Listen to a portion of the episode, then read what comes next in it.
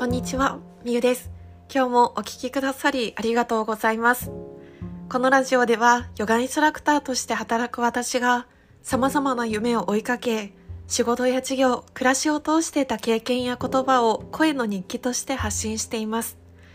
ぜひあなたの夢や日常も振り返りながら聞いていただけると嬉しいです。さあ今日のテーマは、イライラするほど他人に期待をしなくていいというテーマでお話をしていきます。この言葉は実はゲッターズ飯田さんの言葉です。イライラするほど他人に期待をしなくていいっていう言葉ですね。私はゲッターズ飯田さんの LINE のお友達、公式 LINE のお友達を追加しているんですけれども、そこで頻繁にゲッターズ飯田さんの言葉がこう送られてくるんですね。その中に印象に残った言葉がこのイライラするほど他人に期待しなくていいっていう言葉でした。期待をするからイライラするし悲しくなるっていうふうにおっしゃってたんですね。で、私は今日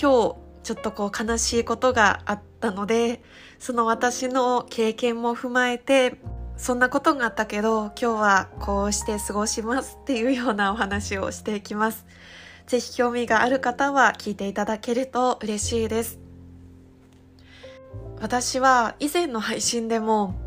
私の人間関係のモットーは相手に期待をしないことっていう風なお話をした回があったんです。本当に私はこの期待っていうものがなんか自分をすごく苦しめるっていうのをなんか体験したことが結構あってうんなんか相手に期待をするっていいことでもあるしなんかすごくうん自分を苦しめることにもなると思っていてだから私はなるべく他人に期待をしないっていうのを心がけていたんですね。でもちょっと今日悲しいことがあったのは友達と決めていた予定をあのしょうがないことなんですけれども、まあ、あのある理由があってリスケというかもうちょっと違う日にっていう感じになってしまったんですね。で私は結構それがすごく悲しくってなんでかなと思った時に何度かそういう状況が続いたっていうのもあるし私も今日一日それに合わせて予定を調整していたのにとか私だったらその理由で予定を変えることはしないのになとかなんかこう考えてしまったんですよね。なんかイライラするっていうよりかは悲しくなったっていう感じですね。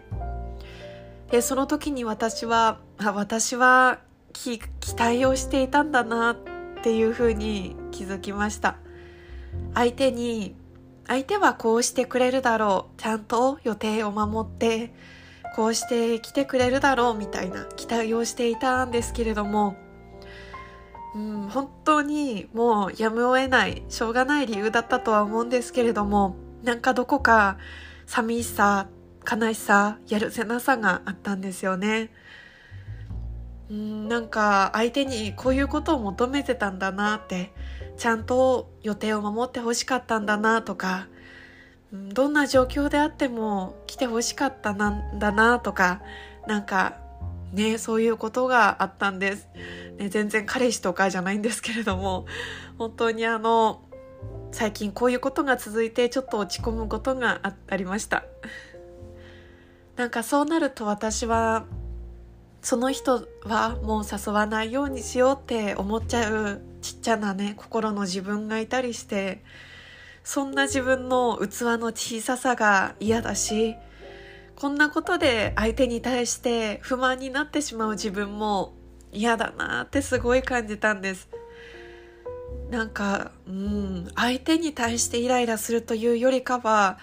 なんでそれぐらいのことで自分ってこういう風に思っちゃうんだろうっていう方が強いかもしれないですね。は、私は本当になんかこういう考え方悪いなってちょっと反省しちゃいました。うん、でもこうある一方で今話してたこととはちょっと真逆になるんですけど友達とある友達と話している時にその友達が期待をしないされないっていうのも寂しいよねっていう話をしていて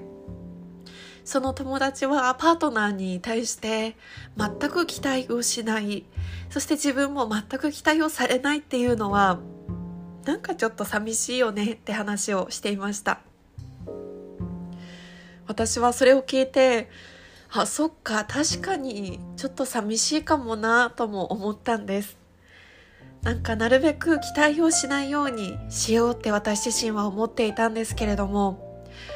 例えば恋人パートナーに期待をしないってなるとなんかうんちょっと虚しい気持ちになったりとか自分が逆の立場になったとしてパートナーに「あなたには期待しないから」って言われ 今言われることはないと思うんですけれどもあなたには期待をしないっていうふうに言われたらなんか寂しいですよね。なんかそんな感じでなんか期待をしないされないっていうのも寂しいよねっていう話に納得した自分もいました。ゲッターズ飯田さんの言葉から言うとイライラするほど他人に期待をしなくていいっていうのは、まあ、他人なので自分からちょっとこう、まあ、遠い人パートナーとか家族とかそのレベルは別に、ね、期待してもいいのかもしれないけどなんか他人そんなに関わりのない人とかまあ、そんなにイライラするなら相手に期待をしなくていいっていうのはその通りなのかなとも思います。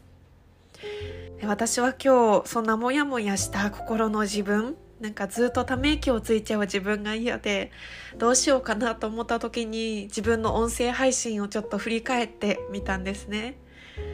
でそんな中で自分が配信した251回目の配信に自分を癒す4つの言葉というものがありました。あとは許すことは癒すことっていうタイトルでも配信したかなとも思うんですけれども自分を癒すっていうこと自分を許すことは癒すことになる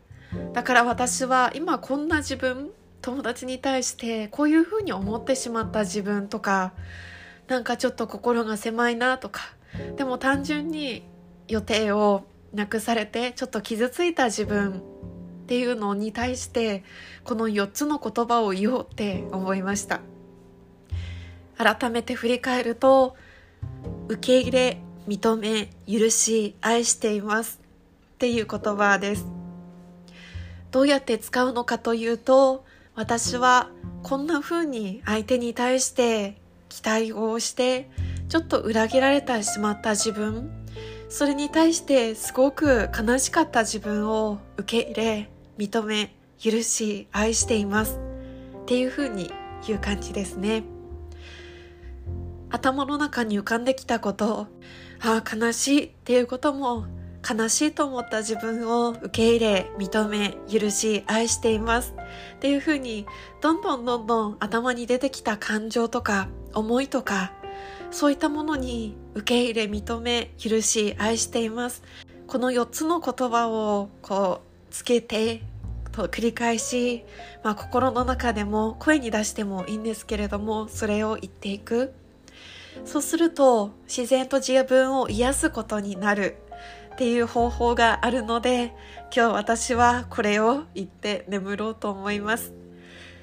今日起こった出来事は自分が新たなねこう自分を発見することにもつながりましたあ私こういうことで悲しくなるんだなとかあ私やっぱりこの期待っていうものをしていたんだなとか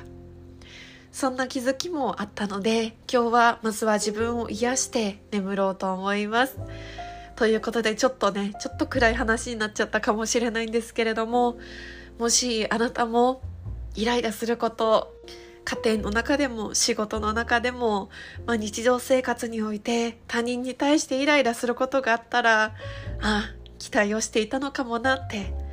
もし期待をするべきではない相手と言ったらあれですけれどもそんなに身近な人じゃなければ期待を手放してみるっていうのも一つだと思いますあなたもそして私も自分を許し相手を許しそして心地よく過ごすことができますように。それではまた。